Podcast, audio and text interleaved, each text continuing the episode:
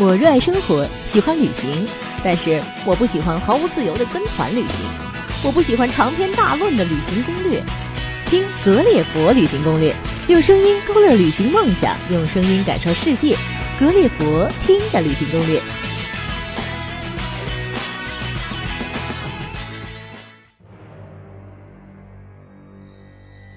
各位格列佛的听友，大家好，我是邱丽莎。今天又到了我们用声音带你去旅行的时间了。一个有着光怪陆离的神秘传说和震惊世界的伟大建筑的古老城市，是那样的让人向往。这就是埃及的首都开罗。本声音攻略呢，适合两到三天的开罗自由行。攻略中呢，一定会给你介绍开罗吃喝玩乐的各个方面。另外呢，我还有很多传说的小故事以及周到的旅游小贴士送给你。欢迎收听由丽莎为您策划主持的私人定制开罗声音攻略。大家现在听到的音乐一定不陌生吧？这个是著名的系列电影《木乃伊归来》中的乐曲。据说呢，这个电影马上要出第四部了。这个埃及啊，它一直都是非常的吸引我想要去旅行的一个国家。当然，这个原因必须是想去看金字塔啦、狮身人面像啊这些东西。目前我们中国是已经开通了直飞埃及开罗的航班了，呃，时间大概是十个小时左右吧。然后中转呢是停留的时间而定的，应该还是算一趟比较辛苦的飞行。好了，接下来我们说一下这个埃及的货币。埃及的货币呢是叫埃镑，我们去的时候的汇率呢是一百刀等于七百一十五埃镑。哎，对了，还有一个特别重要的就是时差，埃及和北京呢有六个小时的时差，比北京晚六个小时。好了，接着下来呢，我要先给初到埃及的你来一个入埃须知啊，让你先敲敲警钟。第一点就是那边在景区里面会有一些小商小贩啊，老是追随你，跟着你，哎，往你手里塞东西，呃，或者是乱收费啊，这样的一些人你要小心。第二点就如果你打车呢，要选择白色的有计价器肯打表的车。否则呢，你就在酒店先把这个价格问好，然后这个跟司机都商量好了以后，你再打车。第三点就是埃及呢，它是穆斯林国家，那个着装上要讲究一点，尽量穿长衣长裤。呃，第四点就是要带一些清凉油或者是中国结这样的小工艺品啊，因为埃及的景点呢有很多商贩老追着你销售东西。呃，如果你有一些清凉油这些小东西呢，你可以送给他，哎，你就可以把它打发走了。如果你买东西的时候呢，你也可以用这个东西送给他，然后你那个砍砍价也比较好砍，价格不会太离谱啊。再一点就是尽量多换一些零钱，因为你要是没有零钱，他可能就不找你了。然后第六点就是你在住的这个旅店里呢，要拿一份当地阿拉伯语的地图，然后呢标注出你要去的地方以及你酒店的位置，这样你打车的时候呢，可以有效的避免被宰啊。好，别害怕啊，这个没关系，这些其实都是小问题，并不会影响我们旅行的心情。嗯，那么去到埃及最佳旅游季节呢是每年的十月份到二月份左右，哎，这个是跟许多地方都不一样的。而且呢，十一月是非常不错的一个旅游季节。不过这个时候去呢，你要注意带一些这个防寒衣物，以应对昼夜的温度变化啊。夏天呢，它里边是很炎热，而且很干燥的，因为是在这个沙漠地带嘛，你要经受很大的考验的啊。如果你非想夏天去的话呢，你尽量也是长衣长裤，别别让皮肤晒坏了，而且你的手边还要准备外套，因为沙漠的晚上也是很冷的。电话是这样，他们那边有三大电信运营商，电话卡在各大运营商的这个业务点都可以买到，价格是十埃镑一张，这个卡里是不含话费的。街上有很多挂着这个运营商标志的店，都是可以充值的。嗯，话费呢是拨打埃及电话是零点一五埃镑一分钟，那么拨打国内呢是十二埃镑左右一分钟啊。网络就是埃及的手机网络都是三 G 制式，WCDMA 跟咱们这边联通很呃是一样的，所以上网是很快的。货币我再想一下。埃及是通用美元和埃镑，那么在中国是没有地方可以给你直接兑换埃镑的，所以说你要先在国内把它换成美元，然后到了埃及以后你再换埃镑。他们那边大街上有很多钱庄，汇率呢就要比咱们这边银行还好一些，而且不需要证件。银行换汇呢需要证件和填表，费时费力啊，所以我建议你可以在这个钱庄兑换。ATM 机呢，那边是也有很多都有银联的标志，可以直接取埃镑。手续费呢是取一千埃镑，收取五十埃镑左右的手续费啊。开罗机场呢是距离市区十五公里，那么是埃及最大也是最繁忙的机场，一共有三个航站楼，国内前往埃及的航班呢，到达和离境都在三号航站楼。嗯，每个航站楼都有这个免费穿梭巴士前往公共汽车站了。那么公共汽车站在一号航站楼前面，价格就是大型公交车呢是一埃镑，中型的是两埃镑，然后大型公交车，公交车营运线路可以说覆盖了市区的各个区域。那么他们那边公交车是招手即停，可以在任意地方下车。公交站的站名呢全是阿拉伯语，司机大多也没办法进行英语交流。到了某一站呢也没有报站，也没有站牌儿，哎，所以说有点困难啊。公共汽车的这个营运时间呢是早六点到凌晨两点钟。那么地铁是这样，开罗的地铁有两条线，统一票价一埃镑就可以做到底。呃，虽然这个地铁线路很长了，但是呢也只能覆盖城市的一小部分，买票呢必须到售票口买。地铁运行时也是没有报站。但是车厢里呢有这个英文和阿拉伯语的路线图，每个车站呢也都会有醒目的英语和阿拉伯这个站名了啊，比那个公交车好一些。最后我们说一下这个国际学生证的事情，在国内如果你先办好一张国际学生证呢，在开罗的大部分景点都可以买半价票的。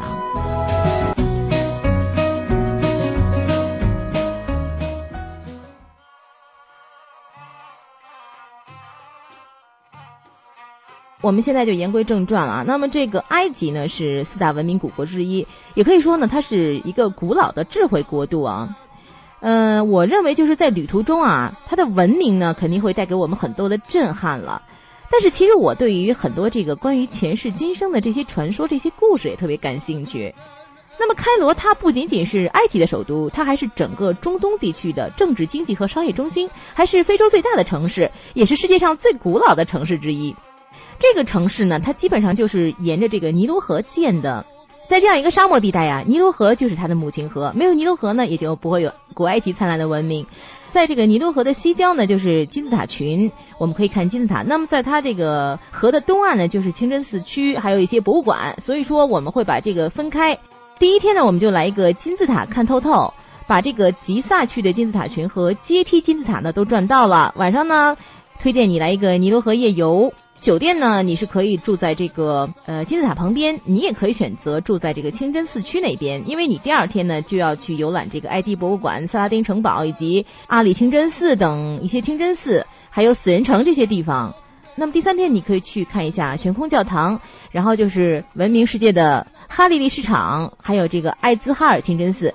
呃，这些景点基本上都挨着，玩起来是很方便的啊。那具体到底是怎么玩、怎么看、怎么选择呢？你就继续听我的攻略了。第一天呢，我们是出到开罗啊。那么到了一个城市呢，一般我都比较喜欢看一下它的街景。开罗的街景呢，我觉得是让人兴奋中透着惊异，然后新鲜中呢又带点诙谐啊。因为他们当地的楼房呢有很多三层、四层这种小楼啊，但是一没有房顶，二没有窗户。他们的这个窗户呢，都是拿一个破毯子或者是一个床单就给它盖住了啊，真的是让人瞠目结舌。那么据说这个原因，第一点就是说，当地的一个男的呢，可以是娶四个老婆，那么他每娶一个，或者是他的孩子结婚了，他就可以往上再盖一层房子。第二点就是说，这种房子不封顶呢，它可以逃避国家的房屋税啊。呃，另外还有一个特别搞笑的就是，刚才说了，开罗的公共汽车呢，基本上就是说没有车站。呃，有的时候没有人下，他一路都不停车。那么我在街上看到的景象就是，无论男人、女人，还有这小孩，都是跑着上车，跳着下车。哎，我觉得这才是乘公交的节奏啊！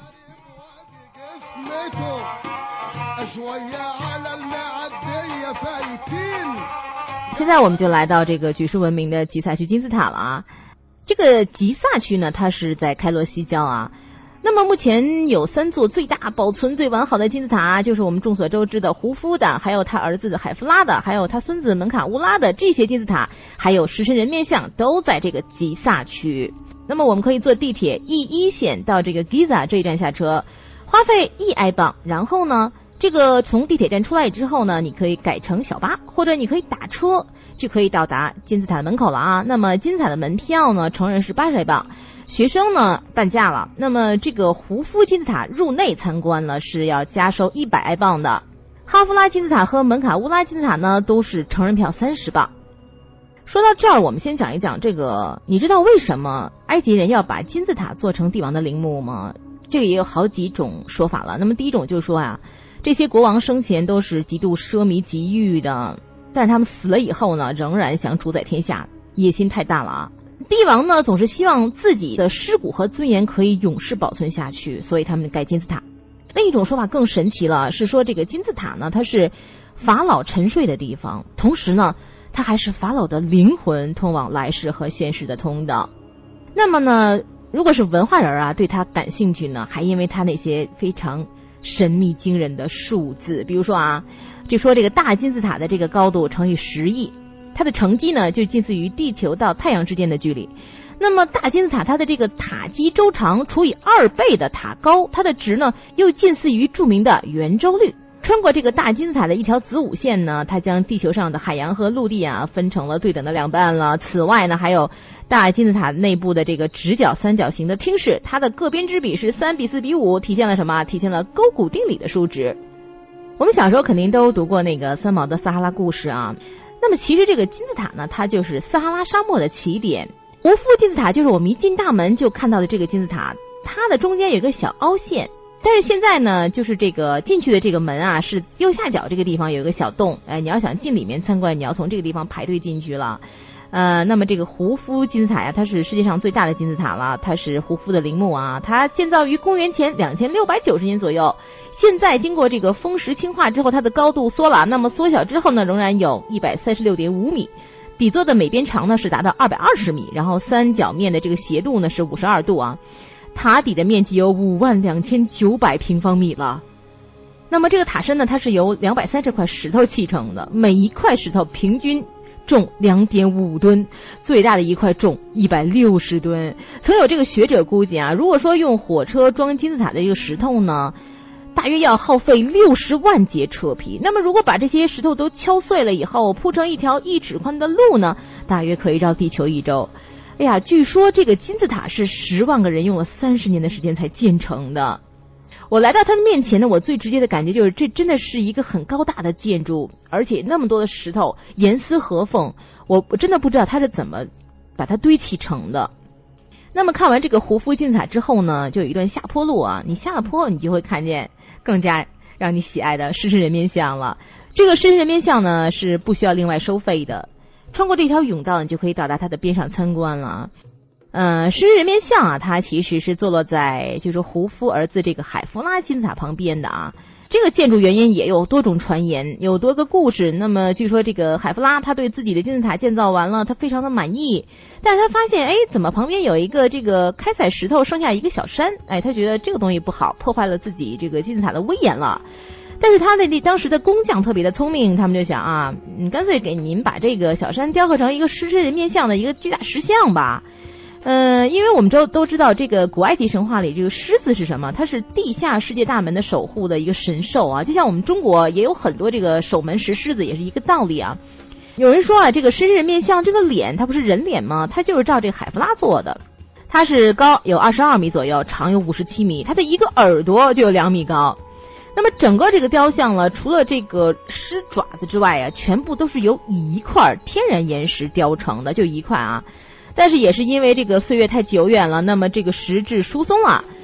经过了四千多年的岁月，整个这个雕像风化非常的严重。我估计再过一些年，你过去看不到他脸长什么样子了。现在的面部也是破损严重。有人说是十八世纪拿破仑哎来这里的时候呢，拿大炮轰掉了他的鼻子。在这个胡夫金字塔旁边呢，还有一个太阳船博物馆啊，这里面可去可不去啊。呃，其实里面就是有一个特大的一个船。这里面的传奇故事就是说，这个太阳船呢是什么呢？它是古埃及人啊专门这个制造，用来供法老过世后升天时追随太阳神飞越天空时乘坐的。那么这个法老的亡灵呢，他会在另一个世界跟着太阳神一起走，之后呢再回到这个世界上。据说这个胡夫的儿子当年是用太阳船把胡夫的木乃伊运到了这个金字塔里安葬，然后他把这个船拆开了埋在地下了。那么我个人感觉啊。还是值得一看的，门票有点贵，大概是二十五埃镑左右啊。那么看完这个胡夫金字塔，我们第二个要看的金字塔呢，就是他儿子这个海夫拉的呢。这个海夫拉呢，是实际上他比他爸这金字塔是低三米啊，现在高度是一百三十三点五米。那么这个胡夫是这个最大的金字塔了，那么为什么看上去他儿子这个要比他的这个要大呢？这个原因其实特别简单，呃，因为当初这个海夫拉呀，他盖他自己金字塔的时候啊，他就特别注意这一点，不能超过自己父亲的金字塔，这样显得对父亲多不恭敬啊，对不对？于是他就特别聪明的选择了把他自己的金字塔建到一个这个地势比较高的地方，哎，因此呢，虽然他的金字塔实际上比他爸爸的金字塔要矮上几米，但是远远看去，却是比他爸的金字塔更高更雄伟啊。那么再往后走，这个第三座金字塔呢，就是胡夫的孙子，也就是叫门卡乌拉国王。呃，到他建金字塔的时候，他这个第四王朝已经开始衰败了，呃，金字塔也盖的不怎么样，然后呃，这个高度只有六十六米，哎，所以这个也就是我们我觉得就是简单的看一看就行了。参观完金字塔之后呢，这个差不多也呃饿了，也该吃饭了。那么这个午饭呢？我给你推荐一家餐厅，叫做 Peace Above Z 的。那么这家餐厅呢，它是挨着金字塔建的啊。从这个二楼或者三楼这个窗户边上，你就可以看到金字塔了。那么它的菜肴呢是以海鲜为主的，基本都是油炸的，还有烤牛羊肉特别好吃，也不是特别贵，人均大概就是五美元左右吧。刚才呢，我们是刚刚去过了吉萨区金字塔。但你知道吗？实事实上呢，这个埃及最古老的金字塔，金字塔的鼻祖并不是胡夫金字塔，而是左塞尔金字塔。呃，这个金字塔因为这个外形呢特别像梯田，又叫做阶梯金字塔。它是埃及第三王朝的法老，呃，从辈分上算应该是胡夫的爷爷吧？哎，是他的陵墓。那么这个阶梯金字塔呢，高有六层啊，总高度是六十二米。所以说呢，简单用餐之后，哎，我建议你再去这个地方转一转。左塞尔金字塔呢，它是包含在塞加拉金字塔群中的一个著名的金字塔了。那么这个塞加拉金字塔群呢，它是地理位置在开罗西南方沙漠的高原上。它呢是最古老的埃及人的墓地，由多个金字塔组成。同时呢，它还是一道特别奇妙的风景线，因为这里呢，它是整齐的将绿洲和沙漠分开的。也就是说，公路的一侧呢是塞加拉金字塔的方向呢，寸草不生，哎，直接就是撒哈拉沙漠。那么另一侧呢，却长满了茂密的热带植物，哎，仅仅一路之隔就是天壤之别了。交通上来讲，你从吉萨去金字塔群到这个塞加拉这边呢，有两个办法。一个办法就是打车，这个费用就高了，呃，大概有两百埃镑，嗯，而且你必须事好事先讲好价。那么第二种办法就是你乘坐从这个 Midan Giza 哎发出的一个三百三十路公交车，你先坐这个车到塞加拉村，呃，因为塞加拉村它距离这个金字塔呢大约是一千米左右的路程，到这里你就步行过去就完了。在这个沿途呢，你就可以欣赏到尼罗河三角洲，哎，乡村田园的景物。那么这个地方呢，游客特别少，旅行团来的也不多，小商贩也没有，所以呢，更加的原始，更加的易于亲近，玩的就会更爽。这个地方门票是八十来镑。好，下面我们来一个叫做金字塔碎碎念，我要告诉你一些游客须知了。首先一条就是留心，留心再留心，千万别被小商贩给坑了。哎，埃及很多这个小商贩都特别的不地道，他们见到游客就是能宰就宰。很多商贩就是一看到有亚洲面孔，哎，他还会给你讲中文，哎，不管是卖水的、牵骆驼的，就像没头苍蝇一样就冲过来围着你。哎，不过你不要害怕，就说你就一定要记住，别理他们，或者你就简单的说 no，哎，不要和他们说话，也别碰到他们东西，更不能买他们东西。再一个就是说进金字塔这个事儿啊，我感觉就是你不进去你后悔，你进去以后你更后悔。我觉得不去也罢，因为这个里面那空气不好，而且下去那个通道又窄，坡度还特别大，特别容易摔。如果你真的想知道里面有什么，我现在可以告诉你啊，它里面就有一些这个雕塑人像，还有古埃及的一些象形文字的一些展览。还有就是游览这个金字塔，你必须要自己带水，里面超贵的，而且里面，但是里面还没厕所，所以你要上厕所，你先在这个售票处这块先解决了，还要收费零点五埃镑。那么说到拍照，就是在狮身人面像旁边有一条走廊，你要爬到这个走廊上呢，不仅可以和狮身人面像拍各种姿势的这个错位的照片，还可以跟金字塔一起摆各种造型，还有就是穿一双对的鞋。是什么叫对的鞋？就是厚底儿的，哎，能系紧的，防止这个沙子进去，因为沙子太烫脚了。好了，那我们今天一天呢，其实都在探寻历史中度过了。我觉得我们晚上应该来一点轻松的、不一样的感觉，所以我为你推荐的就是尼罗河夜游。啊，我们都知道，其实许多城市的旅游中都会有不同的这个水上游啊，也都比较常见了。其实说实在，你要说大黑天，然后你真正说看这个夜景，嗯，可能没有我们中国的很多地方什么秦淮河这样好看。呃，但是如果说你一边游船，一边你还有这个自助大餐可吃。那就不一样了。那如果说你又能吃大餐，你还可以看见香艳的肚皮舞，哎，这样的好事儿，我觉得你绝对爱干。然后，呃，我们晚上就这样，你就可以沿着这个大马路啊，你就步行到这个尼罗河边上，你的夜游就可以从此开始。它的这个运营时间呢是早七点到晚十一点间都可以的。这个尼多河夜游它是分不同档次的船只来收费的。那么如果说你呃只是简单的游游一下湖，可能没有表演，没有大餐，那就是简单的船就是几埃镑就可以了。但是如果你想看肚皮舞，你又想吃大餐，你必须登上五星级的游轮，这个就贵了，这个需要六十美元左右。里面真的人很多啊，真的是有自助餐。但是我告诉你吧。呃，如果你赶上那天人超多，你这个很快自助餐就抢光了。不过甜点蛋糕还是挺够吃的。呃，你一边吃呢，真的是有这个肚皮舞娘在给你表演啊。这个肚皮舞呢是这样，就是我们都知道肚皮舞很著名的，我们比较认知的是印度的肚皮舞，但实际上肚皮舞它分为埃及、印度、土耳其和黎巴嫩四种风格啊。在这其中呢，又以这个埃及肚皮舞最有特色，嗯，最古老。那么这里面的故事，我们又来告诉你了。这个肚皮舞呢，它的这个功夫呢，主要是重在腰腹宽臀上，哎，不停的扭动摆动。那么据说啊，是在过去这个法老的宫殿里啊，女人都是终日蒙面的。美好的容颜和身段都得不到展现，他们只有在跳肚皮舞的时候，才可以使出百般的魅惑之功，来展现自己最美丽的身体、最美丽的一面。因此，这个肚皮舞的扭摆里都充满了挑逗和欲望了。那我现场感觉就是说，他们这个肚皮舞娘呢，特别的丰满，哎，就是身上都是肉，然后确实很性感，扭得特别好。很多据说很多的这个演员都是跳了好几年。呃，他们穿的衣服呢都是金灿灿的，然后头上都是大波浪卷发，长相也特别的美艳，哎，舞姿撩人。另外呢，还有一个更棒的，就叫做苏菲舞。这个呢，有很多男人在跳这种舞。这个呢，可以说是一种高难度的舞蹈，因为它是很多穿着裙子的这个男士啊。呃，他可以把身上的这个裙子这些布料啊，呃，随便的去抖动，去快速的旋转，将近二十分钟不停的旋转抖动，变化无穷，哎，让我目瞪口呆。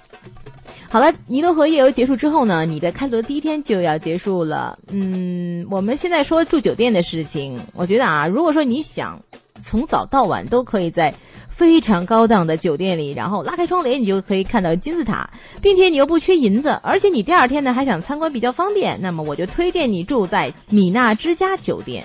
这个原因就太多了，这是多数人认可的埃及旅游住的最棒的酒店，这是唯一能在房间里看到两座金字塔的。酒店，然后夜景也特别的美。那么，这是唯一一家历史重要名人曾居住过的酒店。二战快胜利的这个时候，丘吉尔在这里住过，还有蒋介石、罗斯福都在这里共同商讨过远东战局。最著名的开罗宣言就是在这里完成的。而且这个区呢，它属于市中心地带，交通特别的方便，可乘坐地铁到达这一地区的每一个景点。它是百年老店，英式管理，阿拉伯风情明显，设计感非常强。而且所有的设备奢华无比，此外还配备 SPA、健身中心、游泳池，另外还有高尔夫球场。嗯，它的自助餐也非常好吃。这么好，当然不便宜，大概入住一晚要人民币八百多块。你在这个埃及最棒的酒店住上一晚，好好的准备迎接更加有趣的第二天的行程。好了，趁此机会，我们来进一段广告吧。如果您是旅行达人，喜欢分享，欢迎您拿起您的笔，给我们描绘一段您旅途中的有趣的事情、感悟，或者一段难忘的经历。稿件一经采用，您不仅可以获得稿酬，我们还会在声音攻略中为您署名，让格列佛听友分享您的旅行体验，成为格列佛的大名人了。当然了，如果您还喜欢播音，那您就是我们要找的那个人。欢迎通过微信给我们留言，我们的编导会及时与您联系。旅行的路上听格列佛，格列佛听的旅行攻略。你对我们有哪些期待建议？还想收听哪里的攻略？欢迎通过微信与我们互动吧。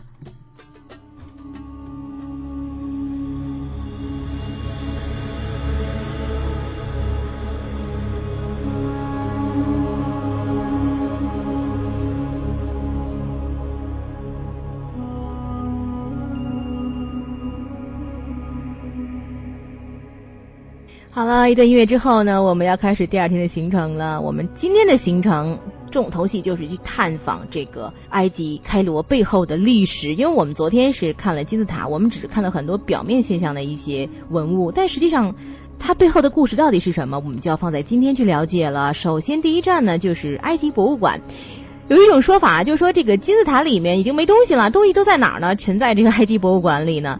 呃，这个博物馆它是地理位置在开罗市中心解放广场附近呢。你坐地铁到这个 Said 站，一下车就到了。它的开放时间呢是早九点到下午四点钟，门票七十五埃镑，学生证半价三十五埃镑。那么这个博物馆里面它也有一个木乃伊馆是需要另外购票的，票价也是一百埃镑，学生证是半价。总的来说啊，就是你到这个埃及博物馆看什么啊？一看木乃伊，二看黄金面具，三看宝贝文物。它这里有两层的展厅，馆藏文物达三十多万件，可是给你看的只有六万件啊。第一层呢，主要就是大型雕塑；第二层呢，就是图坦卡蒙的这个墓葬文物，还有著名的木乃伊厅。到这个博物馆，说实在的，我觉得最吸引我的就两个地方，一个就是木乃伊，它这里面有十多具木乃伊真容。哎，我刚看的时候，我真的觉得挺吓人的。但是呢，我这个人就是越吓人，我越想去挑战自己。哎呀，我来这里就是来挑战自己的，所以呢，我越害怕我越想看。又要说故事了，这个古埃及人他为什么要把尸体做成木乃伊呢？因为他认为啊，这个比今生更重要的呢是进入来世。哎，就有点类似我们说的极乐世界啊。那么今生的肉身。是你在死后世界的载体，所以你肉身完好，你才能够顺利的到达彼世。因此，这个古埃及法老们追求死后的肉身不腐，就像中国古代帝王哎秦始皇这样的吃仙丹追求长生不老，它是一个意思。呃，在所有这个展出木乃伊的这个展览中啊，那么最最著名的一句就是拉美西斯二世。嗯，这个人呢，他是古埃及法老王国最后强盛时代的一代君王了。那么他是活到了九十六岁。哎，他的木乃伊可以说保存的超乎想象。嗯，他这个木乃伊不同于其他木乃伊的深咖色皮肤状态，他的呢是皮肤颜色比较浅，哎，与实际人的这个颜色比较相近，头发也是这样的。具体到底什么样，哎，你就自己去看吧，一定会非常非常的让你震惊。那么另一代震撼也是举世著名的图坦卡蒙的墓葬陈列品，还有他的面具。他的这个墓葬是以这个保存的太完整而轰动世界的，并且具有极高的。历史和艺术价值，就你一上到博物馆的二楼展厅呢，你就可以看到两尊真人大小的这个图坦卡蒙雕像了。呃，这个雕塑是木质的，上面涂着沥青，然后皮肤是黑色的，那象征着这个尼罗河的淤泥啊，还有繁殖与重生了。在小的展厅中啊，陈列着他的这些日用品、衣物啊，呃，有这个华丽的这个束腰外衣，还有假毛皮的这个礼仪长袍，甚至呢，你还可以看到他夹脚凉鞋，还有配套的袜子啊。那么这个这个最重点的就是这个黄金面具在哪儿呢？它是在这个最里面的展厅。好东西嘛，都是放在最里面的。这个黄金面具据说有十一公斤重。哎，我觉得看到黄金面具的一刹那，我们所有这个在参观的人都是惊呆了。它这个工艺之精美之传神，甚至于让你站在它面前根本就不敢直视，有一种莫名的威严感，可以说是油然而生。那么这个图坦卡蒙呢，他是骑在一个狮子宝座上的，他这个宝座的椅背上呢有细腻的雕饰，雕的是什么呢？又是一另一个故事，是说这个图坦卡蒙与他的王后安克森纳蒙，就说在最初开棺的时候啊，放置在这个这个法老这个黄金面罩上呢，有一圈早已干枯的小花环，这个是这个图坦卡蒙下葬的最后的时刻。这个王后无视任何人的非议目光，来到她丈夫面前，将一束矢车菊编成的花环放在了她的面具旁。这束花陪伴她度过了三千年的岁月，哎呀，非常感人的一段传说。那么下面我要来给你讲这个埃及博物馆碎碎念了。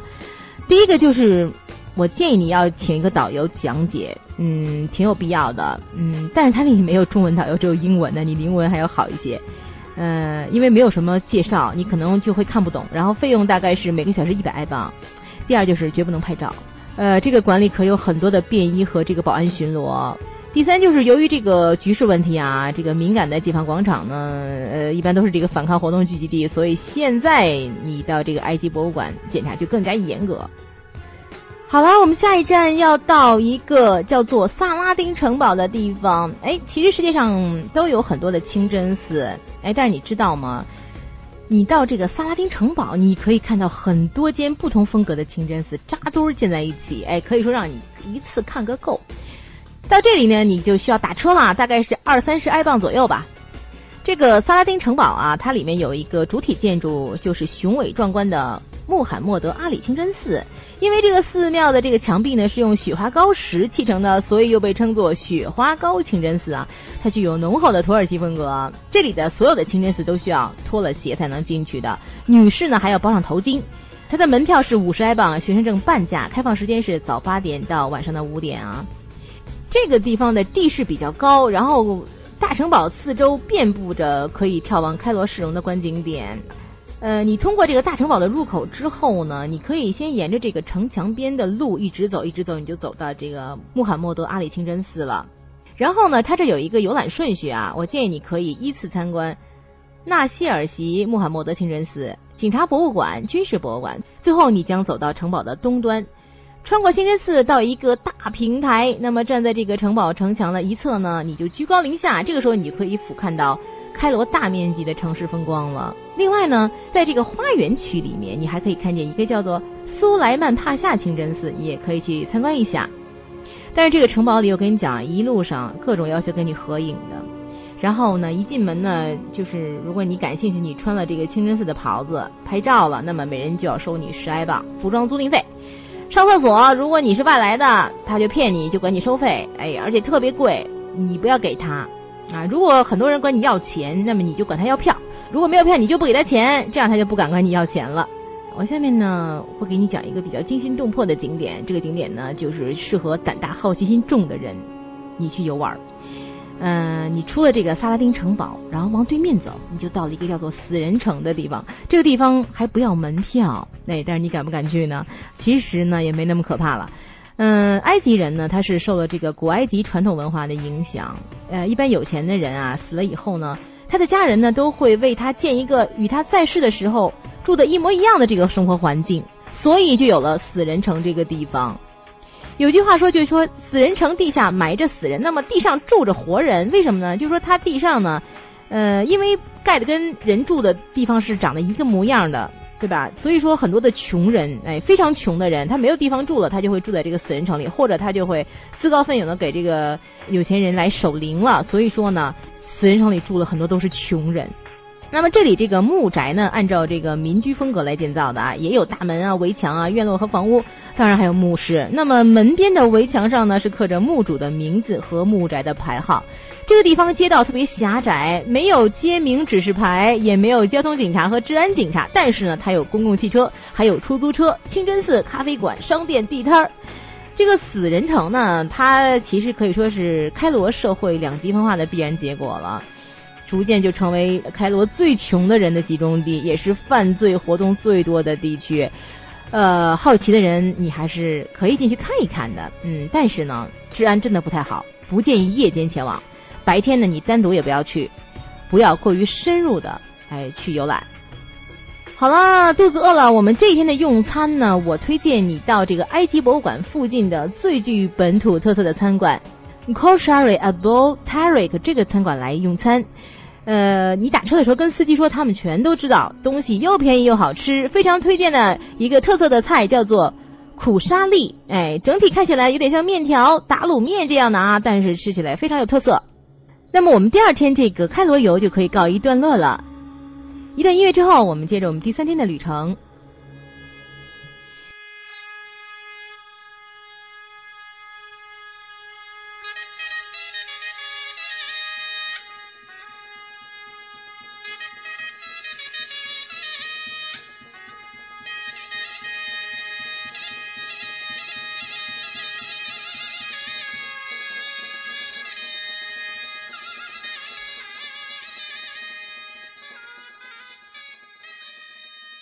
了，今天呢是我们在开罗的第三天，也是最后一天了。我们马上就要打道回府了，是不是对这个地方有一些留恋呢？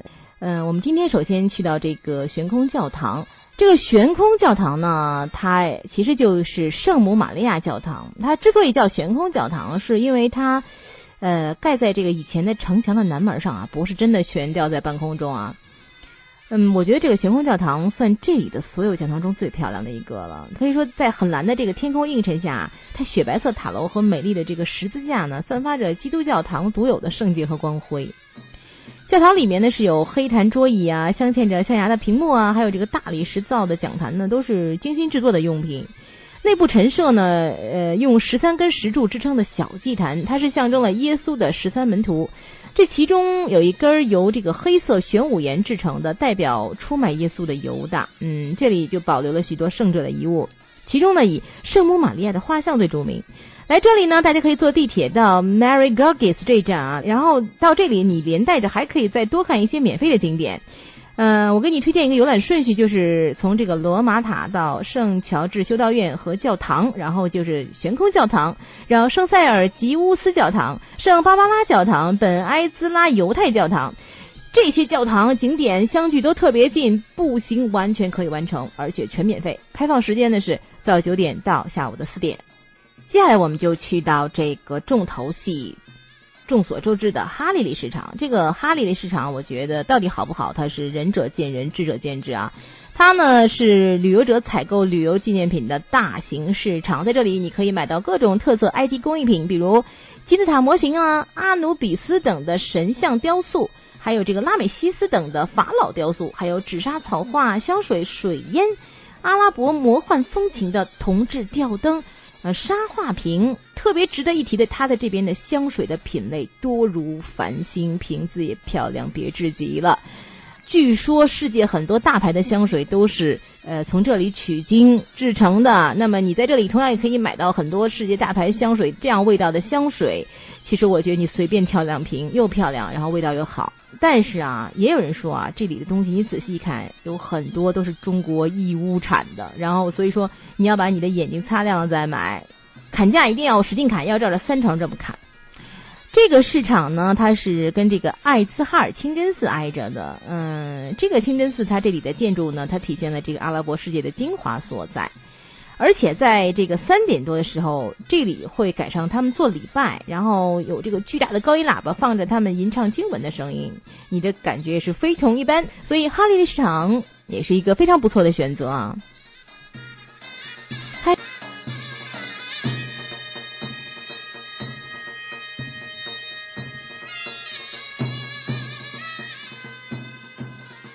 横跨尼罗河，气魄雄伟，风貌壮观。我个人觉得呢，这里是富庶与穷困，气派与残败，古典宗教与现代摩登对立并存着。它有着穿越的神秘，也有着恼人的凌乱，体现着古老的智慧，也难掩一抹漫黄的色调。